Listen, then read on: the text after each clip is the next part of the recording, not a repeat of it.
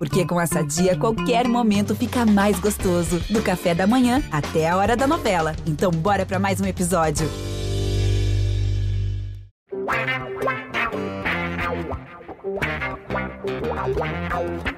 Pelé, dois na barreira, correu, o rei atirou. Gol! O cara pra lá, sambou pra cá, botou na frente a bola. O time sempre chegando a chance de mais um gol.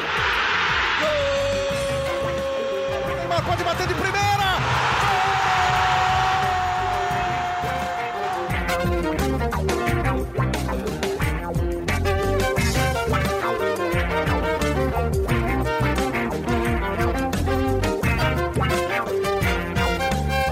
Muito boa tarde a todos. Esse é um orgulho que nem todos podem ter. Eu sou o Bruno Gilfrido e está no ar mais uma live GE Santos também.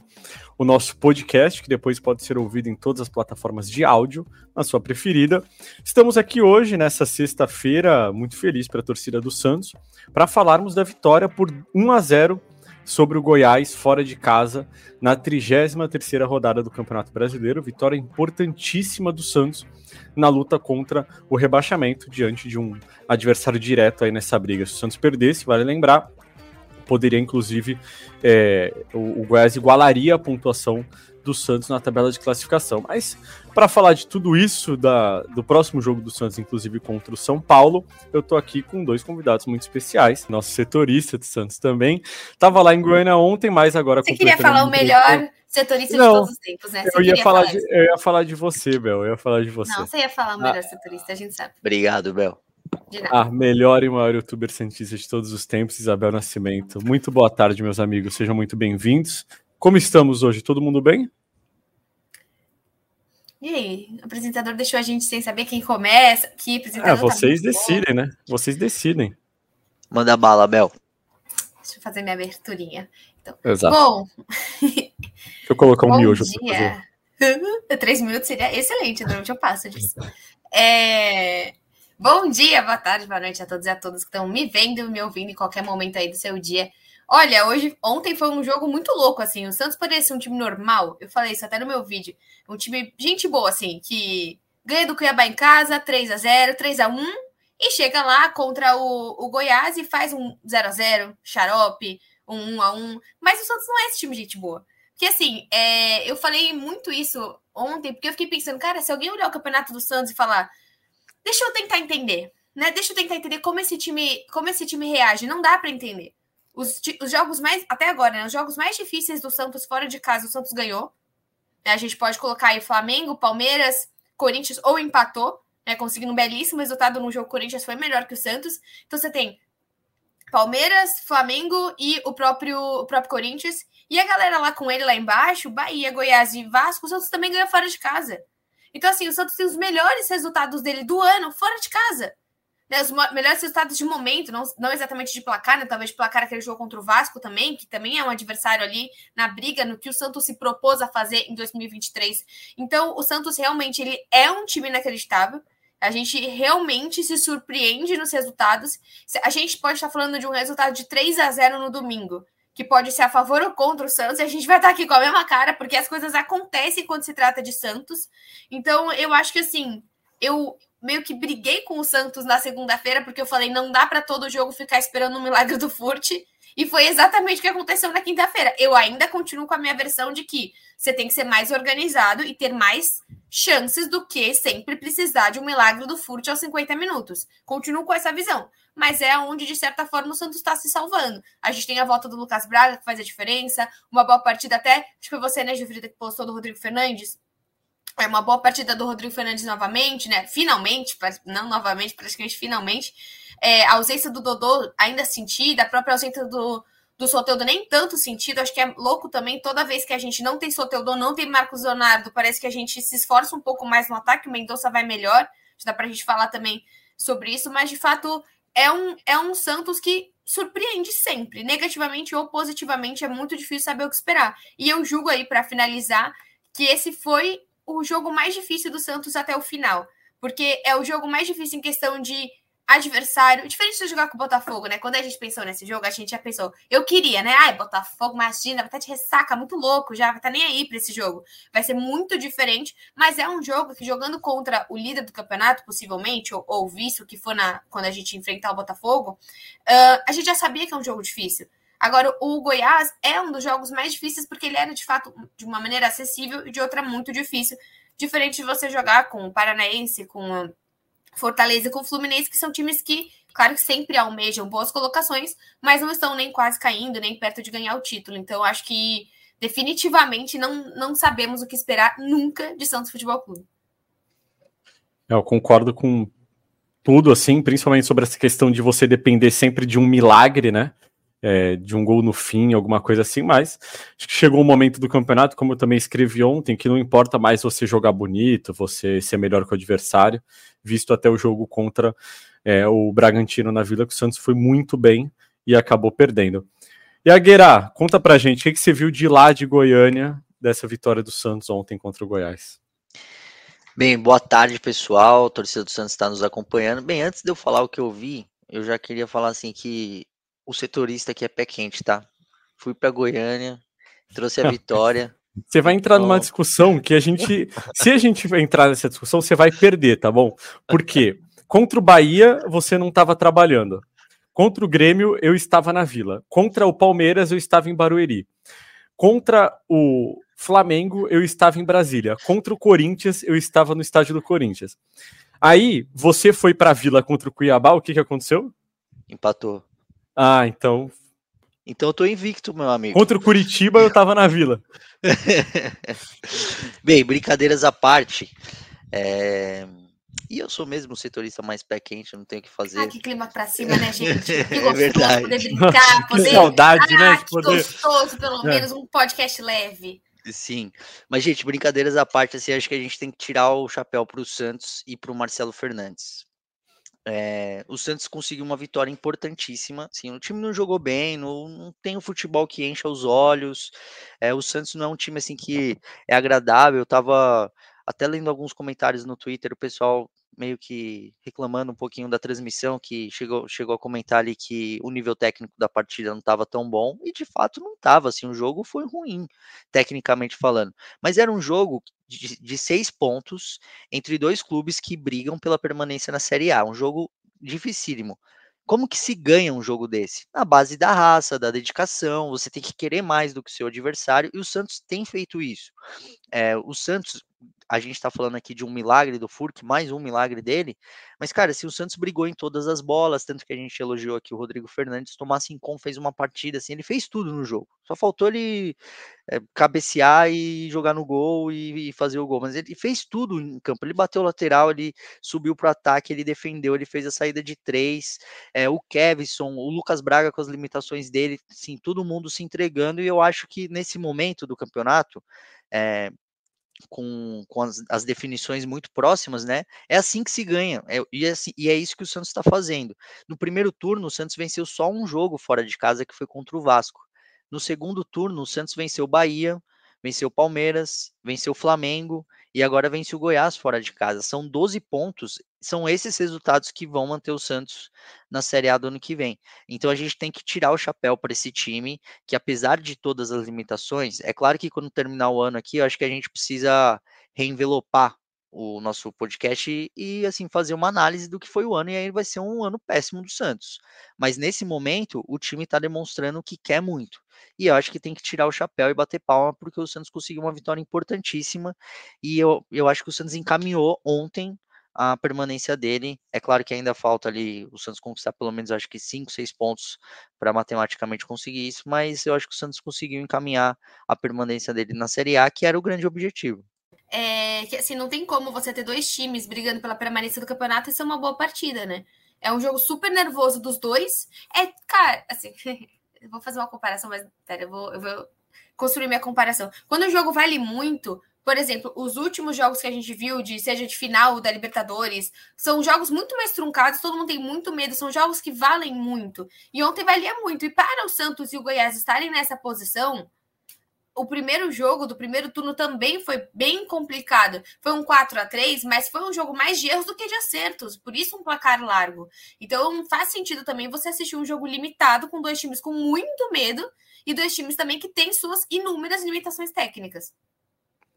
É, eu, eu acho que a partida de ontem, como o Iago falou, é, deixa o Santos muito perto da permanência na Série A é porque os adversários do Santos que brigam contra o rebaixamento vão se enfrentar várias vezes ainda, né?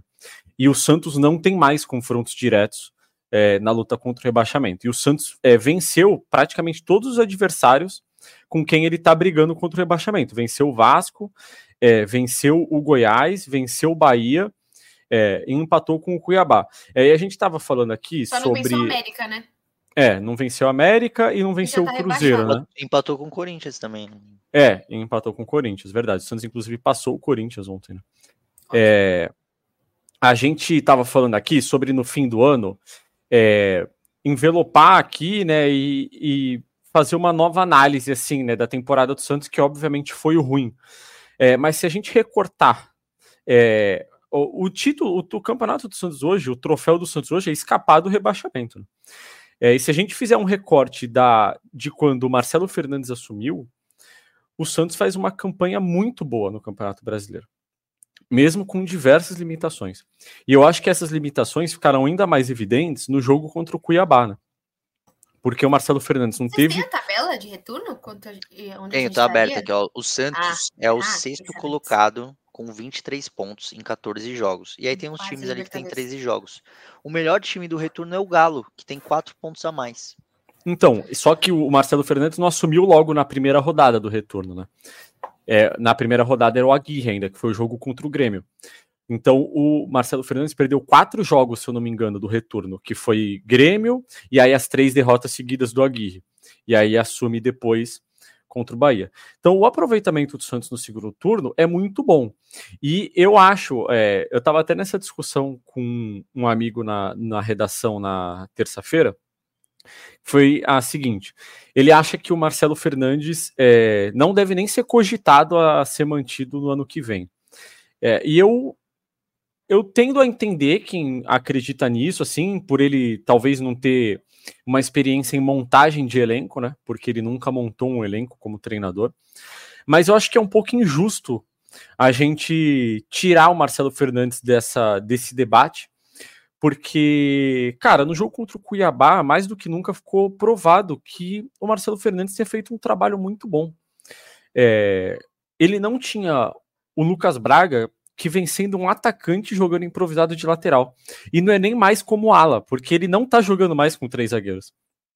O, o Lucas Braga marcou o Bruno Henrique, que é um dos melhores pontas do futebol brasileiro. E marcou muito bem. E essa foi uma solução que o Marcelo Fernandes encontrou. Porque contra o Cuiabá, o Santos jogou praticamente com o time e a formação que vinha sendo utilizada pelo Aguirre e pelo Turra que era com o João Lucas, enfim, depois Júnior Caixara, mas poderia ser o Gabriel Inocêncio. É, o esquema com 4-3-3 ali no segundo tempo. É, e, e não foi nem perto do que o Santos vinha fazendo com o Marcelo Fernandes. Então, assim, eu acho que desse trabalho, que é o fim da temporada, a gente vai envelopar e falar assim: não, o ano foi muito ruim. Eu acho que o Marcelo Fernandes merece sim uma menção honrosa porque o trabalho que ele fez de recuperar principalmente a questão psicológica desse time é impressionante. O Santos sofreu uma goleada de 7 a 1 do Internacional. E eu escrevi naquele dia que aquele jogo teria, poderia ter dois significados. Um era o jogo que rebaixou o Santos, ou o jogo que salvaria o Santos. E aparentemente vai ser o jogo que vai salvar o Santos. Porque depois daquele jogo, o Santos não perdeu mais, né? Não. Então, assim, é, é, é realmente incrível, assim. É, porque quando a fase era ruim, é, ah, porque não tem psicológico, ah, a psicóloga do time é ruim, ah, o elenco é muito fraco, não sei o quê. E aí agora, quando o Marcelo Fernandes é, faz um trabalho muito bom, na minha visão, parece que o elenco ficou bom, né? Não, o elenco sempre foi bom, os técnicos que eram ruins. Então, acho que é, tem um pouco de tudo, assim, né? É, mas não sei se vocês concordam comigo, eu acho que é, já pensando um pouco no futuro, assim, a gente ainda vai falar do clássico aqui e tal, mas eu acho que o Marcelo Fernandes merece um olhar de atenção da diretoria do Santos. Eu acho que assim, um olhar de atenção não é 100% descartável, não. E até tentar, não sei, poxa, a gente tem, a gente quer muito trazer igual foi o Iago que falou do Crespo no último podcast, ou foi o foi o Joãozinho. O ah, foi. Por exemplo, ah, temos um plano, queremos trazer tal pessoa. Tem... Ok, mas precisa olhar para essa pessoa e manter, primeiro manter, não dá para simplesmente chegar alguém no ano que vem numa presidência podendo falar de um Marcelo Teixeira, né, da, da, equipe dele, e família, e associação, e SA, quem quer que seja que vá assumir a presidência do Santos no ano que vem, e simplesmente descartar. Porque além de técnico, a gente sabe que ele tem uma coisa que a equipe do Santos tem problemas às vezes, que é no próprio relacionamento com o técnico. A equipe do Santos gosta do Marcelo. É, dá pra gente ver, desde todos os melhores momentos que o Santos solta na Santos TV e tudo, que existe um bom relacionamento, que obviamente era nulo com, por exemplo, sei lá, Paul Turra, até por conta de tudo que aconteceu ali dentro. Então, se é para você simplesmente descartar, que você consiga, de alguma forma, é, usá-lo nessa montagem de elenco. Ah, mas vai usá-lo como interino? Vai usá-lo como assistente? Não sei. Mas não dá para mais uma vez você olhar para uma pessoa que fez um bom trabalho e você simplesmente mandar embora. Até porque você teve em 2000 e no ano passado que foi o Carilli, é, ou foi em 20? O Carilli foi 20 ou 21? Ou, desculpa, 21 foi ou 22? 21. Foi 21, foi 21. Porque com o Carilli, você simplesmente termina o contrato com ele, muito obrigado, a gente ficou na Série A e tchau. E aí você vai lá e contrata outro técnico que tem uma visão parecida com ele depois, né? Outro técnico que trabalha mais é, no lado defensivo. Acho que vem o, um técnico depois, o Santos vai atrás do Bustos. Aí até tem gente que pergunta por que, que vai atrás do Bustos se poderia ter mantido o Carilli. Então, que, que o Santos tenha mais organização e seja inteligente agora. Caso você não vá contar com o Marcelo, de alguma forma, dê espaço para ele. É, eu acho que vale a gente apontar uma outra coisa nesse novo cenário do Santos, nesse atual cenário do Santos, melhor dizendo quando eh, quanto ao Marcelo Fernandes é, e a permanência dele como técnico do Santos para ano que vem, eu não tenho uma opinião, para ser sincero. Assim, eu tendo a achar que talvez não seria o melhor ele ser o técnico, mas eu não tenho ainda uma opinião formada sobre isso. Precisaria pensar melhor e tudo mais. Mas quanto ao momento do Santos, eu acho que vale uma outra coisa também a gente colocar é, colocar na pauta aqui, que é o trabalho do Galo de bastidor. É, vamos pegar aqui ó, os momentos ruins do Santos no primeiro semestre. A, a eliminação no Campeonato Paulista, as derrotas no, nos clássicos, que o Santos vai muito mal contra o Palmeiras e contra o São Paulo em dois jogos no Morumbi, a eliminação para o Bahia na Copa do Brasil. Se você for lembrar desses jogos, se for resgatar, quem fala, quem representa o Santos depois desses momentos de derrota, é o João Paulo, que é o capitão do time que era o capitão do time, né? Ele hoje é o Tomás Rincon. Hoje, por exemplo, quando o Santos perde de 7 a 1 para o Inter, quem, quem assume esse papel é o Galo e blinda o elenco. Que é o que a gente espera de um diretor. Não só isso, claro, o papel dele não é ser um escudo para o elenco, Sim. mas o papel dele é de mostrar que a instituição está sendo representada não só pelos atletas, que existe um trabalho por fora. Nesse, também nesse jogo contra o Inter, o Santos chega em Porto Alegre na noite de sábado, sim, horas antes da partida contra, é, contra o Inter lá no Beira Rio. Para esse jogo contra o Goiás em Curitiba, o Santos chegou na terça de noite. O jogo foi quinta, sete da tarde. É, só que é, não foi em então Curitiba, né? Foi em Goiânia. É, em, em Goiânia. em Goiânia o Santos chega, chega uh, na terça-feira. Então acho que. e em Brasília já tinha chegado também, Iago. Dois dias antes do jogo. também. É, então, acho que assim, o, o Santos entende, assim, foi aquele negócio de quando surgiu a, a necessidade, né? É, o Santos soube se organizar no fim do, da temporada, praticamente. É, e, é, aí, e, e, fretou voo para voltar logo depois do jogo também, nos dois últimos jogos, contra é, Flamengo e contra também. Goiás. É. Jogo, é, então. Então, assim, tem esse trabalho de bastidor que você blinda o elenco assim, no momento que tá todo mundo apontando o dedo pro, pro time, tá todo mundo falando, ah, o Santos vai cair tudo mais. Eu acho que a gestão, é, e, e, eu bati na gestão no, podcast passado, é, mas eu acho que o Santos conseguiu se organizar no final. Isso é importantíssimo. Importantíssimo porque deixou os caras, deixou o time é, focado no que, no que tem que fazer, que é dentro de campo. É, eu acho, acho que isso é o mais importante, Iago e Bel. É, imagino que o pessoal que é, que está aí no chat concorde também. É, eu acho que às vezes ficava a impressão de que o elenco estava meio à deriva, assim, né? Que era eles por eles, né? E agora a gente sente que existe uma liderança. E eu acho que tem uma, uma boa participação de um outro cara também, que é o Tomás Rincon, muito elogiado aqui por, por nós todos, quase todos os episódios, nos últimos episódios, né? É, ele vem fazendo um papel de liderança muito importante que tirou praticamente. precisava, né, Bruno? De uma liderança é. quando um cara chega e duas semanas depois ele já não só é capitão, como é líder desse time, além da abraçadeira. Exato. É, é exatamente isso. Assim, o João Paulo é, pediu para ficar sem abraçadeira, né? Então é, a gente tenta se colocar no lugar dele, imaginar é, o peso que ele vinha sentindo, né? De ocupar esse posto, porque é, é como eu chegar aqui e falar que não quero mais apresentar o Gé Santos, ou o Iago falar, não, não quero viajar para Goiânia. Enfim, é, ele tá, ele abriu mão de um de um posto muito importante, que é o de ser capitão do time nesse momento. Óbvio que ele não perdeu a liderança dele é, no dia a dia, mas eu acho que ele precisava tirar um pouco desse peso que estava em cima dele.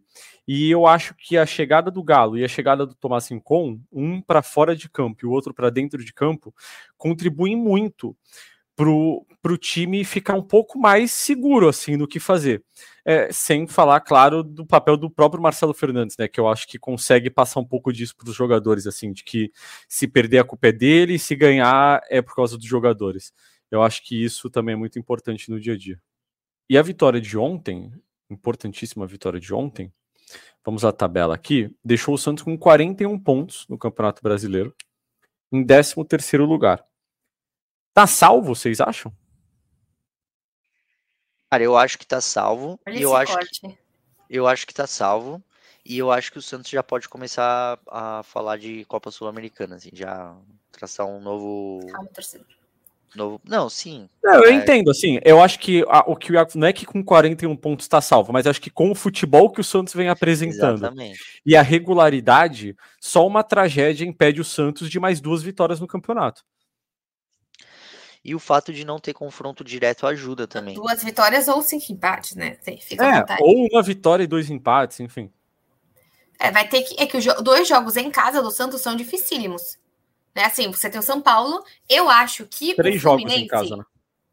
São Paulo, Fluminense Fortaleza. e outro em casa. Fortaleza. Então, ó, eu acho que assim, o São Paulo é difícil, porque o São Paulo veio dessa vitória contra o Red Bull, né? O torcedor ficou super incomodado com o que aconteceu contra o Palmeiras. Então, vai muito em cima do Santos. Se o Santos tivesse perdido ontem, caraca, o São Paulo ia com tudo também, até para, né, afundar o rival. Então, eu acho que pelo menos vai ser um jogo talvez feio, mas que dê para o Santos se virar. Talvez o jogo mais difícil que o Santos tem dentro de casa agora vai ser o São Paulo, pela questão da rivalidade. É, mas, é, mas eu acho que a vitória do São Paulo contra o Bragantino pode, ser, pode ter sido boa para o Santos. É, é, sim. Vendo de fora assim. Eles o estádio também, né? Sim, poxa. É, eu, eu também fico com a impressão de que São Paulo vai vir já em clima de férias já. O, então, que, é, o que pode ser bom ou ruim para o Santos, né? Porque vai enfrentar um time com menos responsabilidade e às vezes pode jogar, né? mais tranquilo, mas eu acho que, enfim, não sei. É, eu acho que assim, é... vai ser um jogo difícil. Eu acho que é o jogo mais difícil que o Santos tem em casa. O Fluminense, eu espero que esteja super de clima de ressaca já nessa, nesse momento ali, por tudo que passou. E o São Paulo também, né? A gente tá falando de dois times campeões. Parece que você tenha. O São Paulo Sim. tomou essa goleada. Poxa, você tá falando de um campeão da Copa do Brasil e um campeão da Libertadores. Então, são times que já fiz. Sabe assim, meu trabalho aqui tá feito esse ano né? Já entreguei é, para o torcedor, o torcedor também. já está muito feliz. Foram duas conquistas incríveis. A gente está falando de, uma, de, um paulista, a gente está falando de, de, conquistas incríveis que eles tiveram. Então, cara, eu acho que assim, se o Santos conseguisse uma vitória contra o São Paulo, aí sim eu conseguiria ficar mais tranquila. Claro que o torcedor vai sempre ter medo, né? Agora a gente está falando de um Santos em 13 terceiro. Agora, o Vasco e o Bahia não jogaram, né? Sim. É, mas esse jogo do o Vasco não jogou não, o Bahia jogou. Não, o Vasco jogou Cruzeiro, perdeu. Vasco isso, isso, exatamente. É, não jogaram porque vai ter show no Mineirão. E aí o Cruzeiro não tinha onde jogar. É... Ah. Então, assim, mas assim, esse jogo, obviamente, é importante para o Santos, mas é um confronto direto, né? Quem ganhar afunda o outro. E aí quem perder continua a quatro pontos do Santos. O que Nossa, precisaria o de duas rodadas tá para tirar. abaixo ainda do Vasco. É. Cara, Então, assim, é, loucura. Eu vou passar rapidamente pelos confrontos diretos. Na 34 já tem Curitiba e Cruzeiro. Ah, o Curitiba já está rebaixado. Mas o Cruzeiro vem é, vem muito mal, assim, né, no, no campeonato. Então, eu não confio 100% numa vitória. O Bahia recebe o Atlético Paranaense, que vem fazendo jogos duros. Depois é Corinthians e Bahia, confronto direto. Atlético Nossa. Paranaense e Vasco, Corinthians e Bahia é em Itaquera? é em Itaquera. Exato. É, Qual mais confronto direto? Goiás e Cruzeiro. Ou seja, na 35ª rodada já tem dois confrontos diretos. Na 36ª tem Vasco e Corinthians. E não, é o único confronto direto. Vasco e Corinthians na 36ª. Na 37ª também nenhum confronto direto. América Mineiro e Bahia. É o único mais ou menos direto, mas o América já está rebaixado. E na 38ª nenhum confronto direto também. Mas nas duas próximas rodadas temos diversos confrontos diretos aí que com certeza é, contam a favor do Santos. Assim. É que se você for pensar friamente, é muito difícil que o Santos não vença mais nenhum jogo no campeonato, né, o que já chegaria a 44, e que não empate dois jogos, o que livraria 100%. De repente, até empatando só um, já livraria. Mas você precisa sempre pensar no psicológico, né? Tipo assim, vai, vai pensando no pior, pior cenário possível. O Santos perde duas seguidas agora e os adversários encostam. Aí você já fica com o psicológico meio abalado, né? Mas eu acho que, que a situação do Santos com a vitória de ontem ficou muito tranquila. Eu acho que só tem uma vaga em disputa agora, que é a do 17 lugar. Eu acho que o Goiás já está praticamente rebaixado.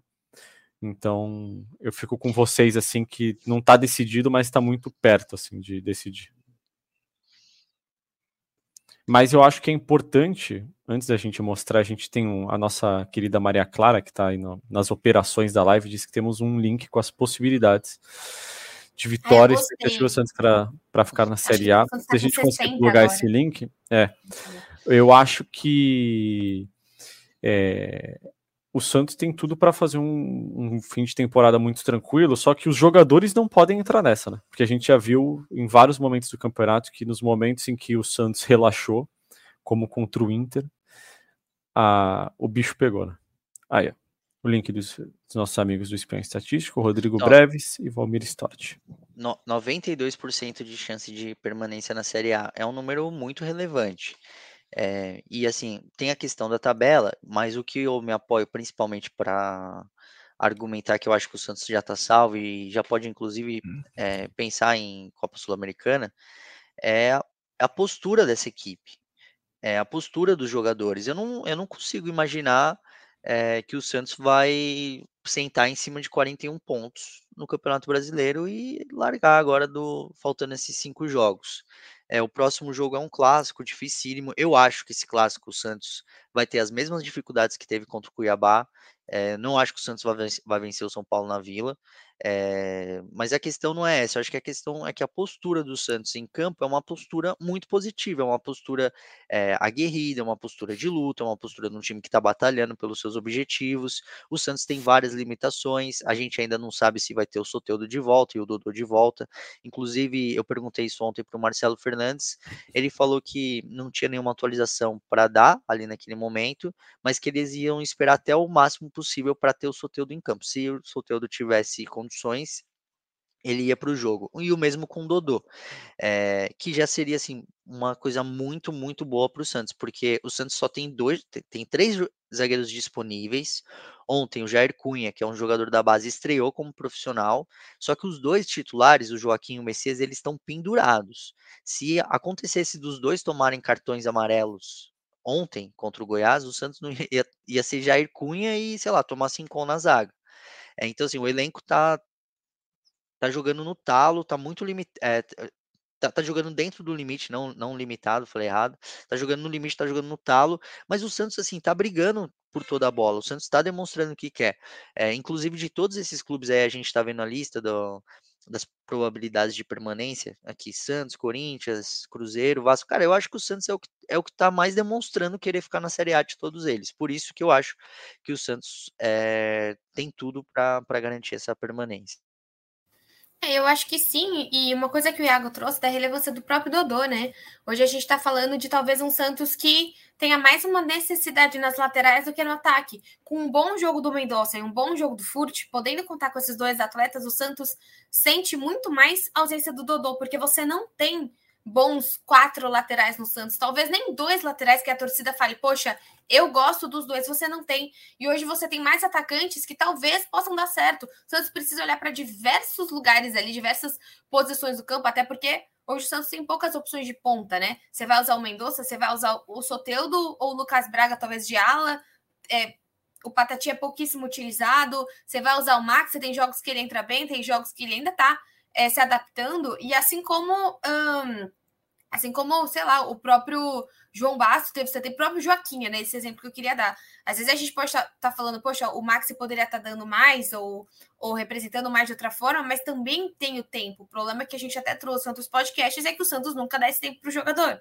E não é todo mundo que vai ser igual o Rincon. E os outros jogadores do Santos já eram do Santos. Então, é óbvio que um Dodô e um Jean Lucas vão ter muito mais facilidade, o próprio Soteudo, de entender o Santos, de entender a dinâmica e jogar bem, porque já estiveram no clube né, são brasileiros ou já jogaram muito tempo no mercado e têm muito mais noção do que o próprio Furt. Né? Acho que assim, o Furt jogando um paulista vai ter que alguém sentar com ele explicar o que é o regional, o que importa o regional, que o regional cai, né? Porque às vezes tiveram até técnicos que às vezes não tinham certeza que o regional caía. Então, acho que esse momento do Santos vai ser de reorganização até por isso. Porque tem algumas ausências hoje que o Santos é extremamente dependente. E a gente não tá falando de solteiro do Marcos Leonardo.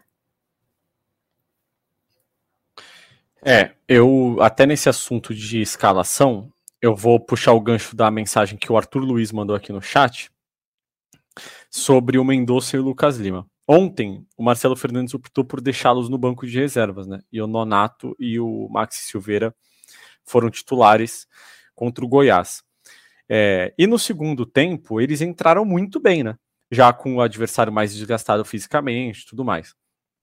Para o clássico, vocês repetiriam essa estratégia que eu acho que pode ser boa, porque você deixar dois jogadores que são importantes do banco de reservas, você acaba ganhando um fôlego para o segundo tempo, né? Que o Santos não tem. O Santos não tem opção no banco de reservas se jogar com todos os melhores em campo. Mas também é difícil você pensar nessa estratégia num clássico, porque você, como é que você deixa os melhores jogadores fora, né? E eu acho que o Lucas Lima, pelo menos, está entre os melhores do Santos nesse momento. É, o que, que vocês fariam para o clássico? Também, né? É, o que, que vocês fariam no clássico?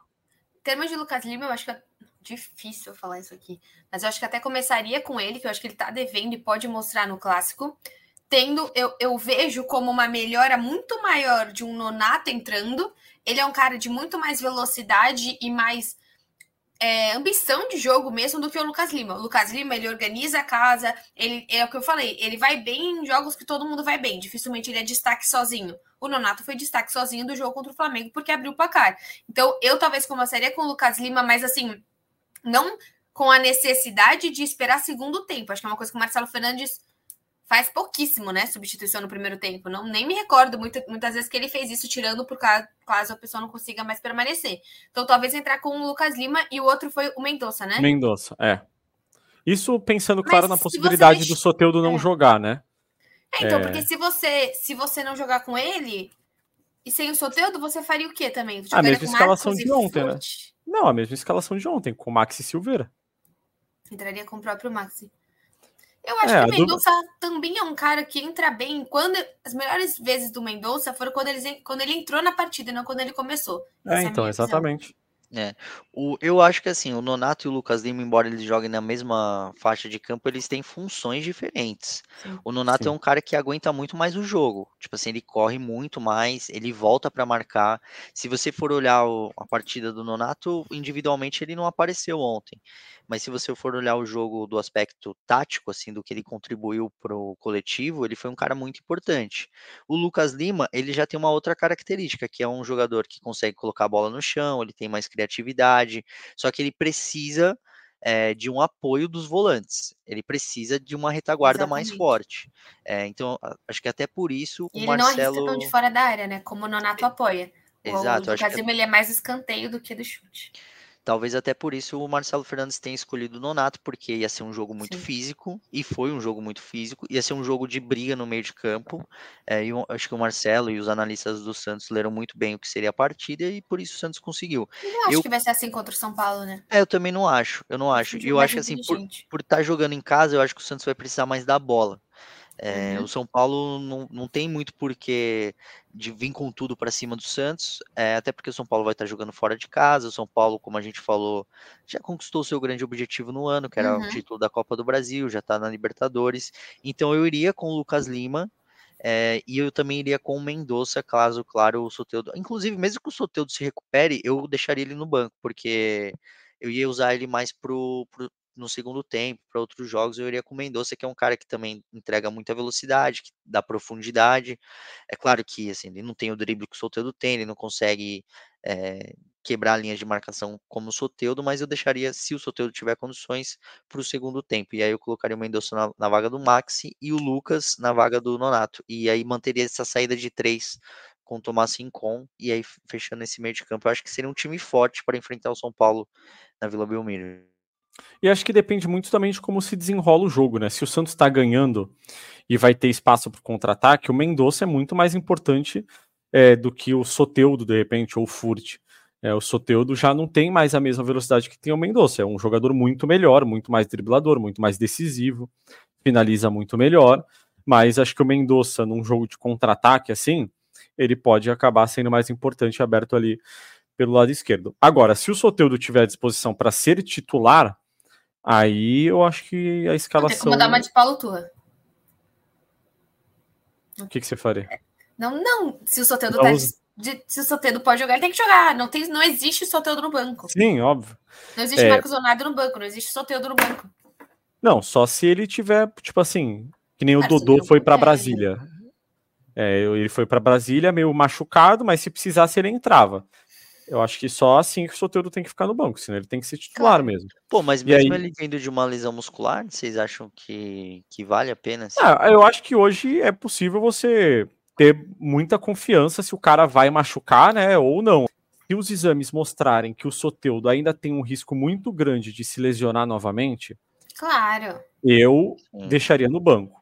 Ou talvez nem levasse para o jogo, porque aí tem sempre aquele risco de você precisar e aí você coloca, ele se machuca. E se você E precisa você- é porque tá complicada a situação, Isso, não é porque você exatamente. precisa para fazer 5 a 0 que já tá 4, exatamente, né? exatamente. Então, assim, é, eu acho que o Soteudo só deveria ir para o jogo se tivesse 100% recuperado desse edema muscular.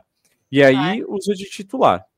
É, se ele tiver mais ou menos recuperado, mas assim, quase, tipo assim, ah, pô, só aguenta jogar 30 minutos, aí eu deixaria no banco e, se necessário, coloca. Agora, se for muito no sacrifício, é, como, por exemplo, ele voltou para o segundo tempo do jogo contra o Cuiabá, é, eu acho que ele não deveria ter voltado. Da mesma maneira que eu acho que se ele tiver nessas mesmas condições, muito perto de se lesionar, eu acho que ele não deve ir para o jogo. Mas é um jogador importantíssimo, né? Ainda mais em clássico, ele gosta de jogo assim. Sim. É Sim, até porque um Santos, um Soteldo bem, você pode contar com ele pelas próximas quatro partidas, né? Caso não possa nessa, você tem Soteldo. Então, às vezes você, você perde, você joga com ele agora e você acaba perdendo aí o Soteldo pelas próximas quatro. O Santos vai ter que ser inteligente com o seu departamento, até porque, como eu falei, os grandes jogos do Santos ele ganhou ou sem Marcos Leonardo ou sem Soteldo. Então é um time que de fato dá para você contar de certa forma. Dá. Então é, é olhar para esse ataque também dando confiança, né? É, eu iria nessa linha aí também, porque vai ter data da FIFA daqui a pouco e o Soteldo vai ser convocado. É o principal jogador da. Não, não sei se o principal, mas assim, um dos, um dos jogadores, também, né? um dos principais jogadores da, da seleção venezuelana, que tá firme e forte aí na briga por uma vaga na próxima Copa. É, o Soteldo vai, o Rincon vai também. Eu teria, eu teria um olhar mais conservador para ele. É, eu queria falar agora de um jogador que vem sendo muito importante para o Santos. É, talvez até de uma maneira inesperada, né? Porque chegou com uma certa idade, já vem de outro país, que é o Furt. Ele tem três gols pelo Santos, mas são três gols importantíssimos, assim. É, às vezes o cara faz gol quando já tá 2 a 0 quando já tá 3 a 0 mas os gols do Furt são todos decisivíssimos. Talvez três dos gols mais importantes do Santos na temporada. Ou os três gols mais importantes do Santos na temporada. São os gols contra é, o, Goiá o Goiás, o Bahia e o Grêmio. É, surpreende vocês esse papel tão decisivo do Furt? Ou é mais porque a gente não conhecia tão bem ele, né? Já que ele era tão ídolo lá no Atlas, de repente ele já fosse tão decisivo assim? Olha, para mim não surpreende, acho que porque é exatamente isso que você trouxe, né? Eu tentei acreditar de fato que toda uma torcida sentindo falta de um cara, aquela super despedida, um cara experiente. Eu acho que não diria que surpreende, mas é, deixa a gente muito contente. Mais com, eu fico mais contente que o Santos fez uma boa escolha no mercado do que com a própria boa escolha que o Santos fez. Entendeu? Porque assim, o Santos demora tanto para olhar o mercado de uma maneira inteligente e criativa e fez isso fez isso com o Rodrigo Fernandes, fez isso com, é, com, a, com, a, volta do Dodô, do Geo Lucas, fez isso com o Rincon. Cara, isso para mim a gente fala muito mal da gestão do Santos, porque de fato tem que pontuar os erros, mas o Furt é um grandíssimo acerto que em momentos aqui a gente questionou, poxa, mas tem o David Washington, tem o Marcos Leonardo, tem o Bruno Mezenga, vai trazer o Furt, e aí vai usar o Morelos, e vai usar o Maxi também, tem um monte de centroavante, e de fato ele é um cara que, assim, assumiu uma responsabilidade e que pode assumir ainda maiores com a ausência do Marcos Leonardo ano que vem. Espero que o Marcos Leonardo de fato vá para um time gigantesco na Europa e seja muito feliz porque ele merece. Mas assim, não não não me surpreende, acho que me surpreende positivamente mais que o Santos conseguiu de fato ser inteligente no mercado.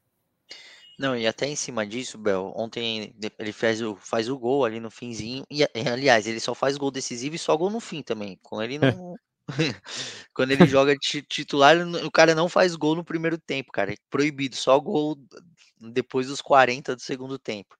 É, ele foi o, foi o herói do Santos na noite e tem até uma matéria do Gilfrida hoje pela manhã que talvez ele o, o Furk seja a imagem desse, uh, de, dessa recuperação do Santos, né? É, talvez quando a gente for olhar no futuro para essa temporada como que foi o desfecho, a gente lembre do Furcas. Talvez ele seja esse cara porque ele é o cara que tem feito os gols mais importantes. Mas tava eu lá na, na zona mista, na saída do vestiário do Santos e pedindo para falar com o Furk, tá? Pô, ele foi o ele foi, foi o jogador que fez o gol, queria falar com ele e tal. Cara, ele não queria falar de jeito nenhum com a gente porque, segundo o pessoal da comunicação do Santos, ele é um cara mais reservado, ele não quer ter o status de, de Salvador e tudo mais. Enfim, foi uma negociação que durou ali uma hora e meia. Depois de muito pedido, assim, o Furk veio falar com a gente na, na zona mista ali do estádio. Eu até perguntei para ele sobre isso, né? Ele falou: não, é que assim, a vitória é do Santos, não é uma vitória minha. É, não queria que fosse que fosse visto dessa forma. E, assim, eu, eu, senti que ele é um cara que, que, que, ele tá gostando muito do Santos, que ele tá sendo bem acolhido, não só pelo, pela estrutura do Santos enquanto instituição, mas pela cidade de Santos, assim, pela, pela, pela, pela torcida, pelo, pelo povo brasileiro, ele, ele tá gostado, inclusive, ele tem gostado, inclusive a filha dele vai nascer nesse, provavelmente nesse fim de semana, aí, no começo dessa semana, vai ser uma filha brasileira. Ele falou sobre isso, a gente vai subir uma matéria sobre isso amanhã no GE. É... Mas enfim, é um cara que está gostando muito do Brasil, que está sendo muito bem acolhido, que ele tomou a decisão de sair de um clube onde ele era um ídolo, onde ele era um cara idolatrado para ser reserva no Santos. É, eu acho que esse, esse, é um personagem muito curioso, assim, um personagem que a torcida do Santos tem que dar valor, porque é um cara que está demonstrando, tá gostando, é, estar gostando muito de, de estar aqui e tá entregando muito dentro de campo, assim. Talvez se, se, a gente for olhar a relação entre minutos jogados e gols marcados, ele seja o cara mais efetivo do Brasileirão. Mas é claro que não seria uma comparação justa. Mas é um cara totalmente decisivo, assim, que não tá querendo holofote, que não tá é, querendo roubar o espaço do Marcos Leonardo, de quem quer que seja, que vai esperar o espaço dele. E como eu já disse aqui em outras edições do podcast, ele vai ser o 9 do Santos no ano que vem. Então vale muito a pena a gente ficar de olho. É um cara que eu acho que vai entregar muito mais para o Santos é, a longo prazo. Bom, meus amigos, já.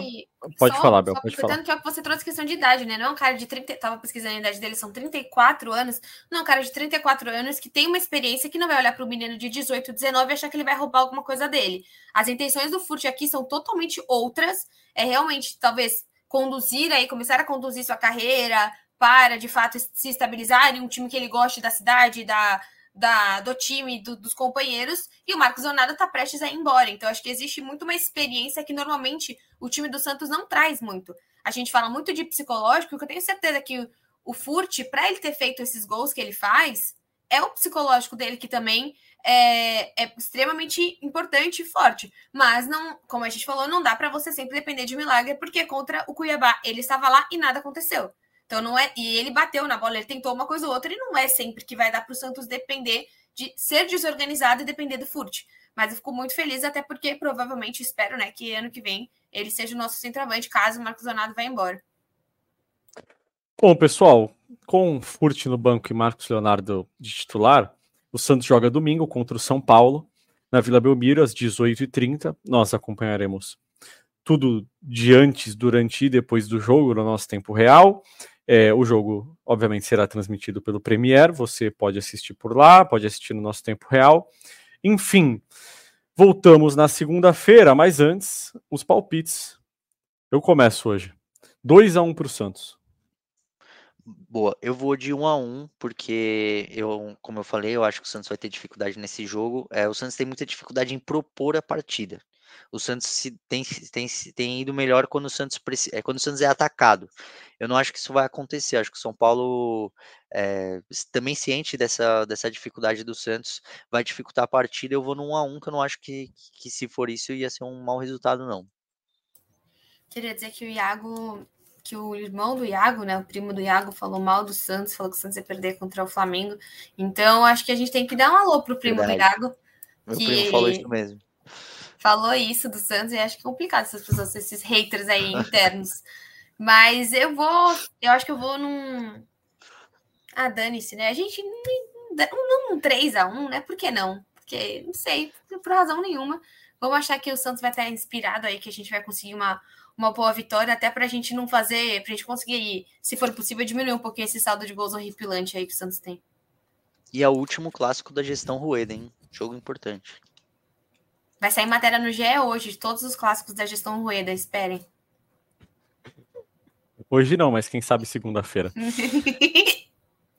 Galera, muito obrigado para todo mundo que acompanhou, para nossa audiência. Lembrando que essa nossa live fica disponível em áudio, é, em todas as plataformas de áudio, para você ouvir como podcast. Hoje, já daqui a pouquinho, vai estar lá disponível. Você pode ouvir no carro, no trabalho, na escola, em casa, como você quiser. A gente volta na segunda-feira, depois é, do jogo do Santos contra o São Paulo, pela 34 rodada do Campeonato Brasileiro. Valeu, pessoal. Até a próxima. Um abraço.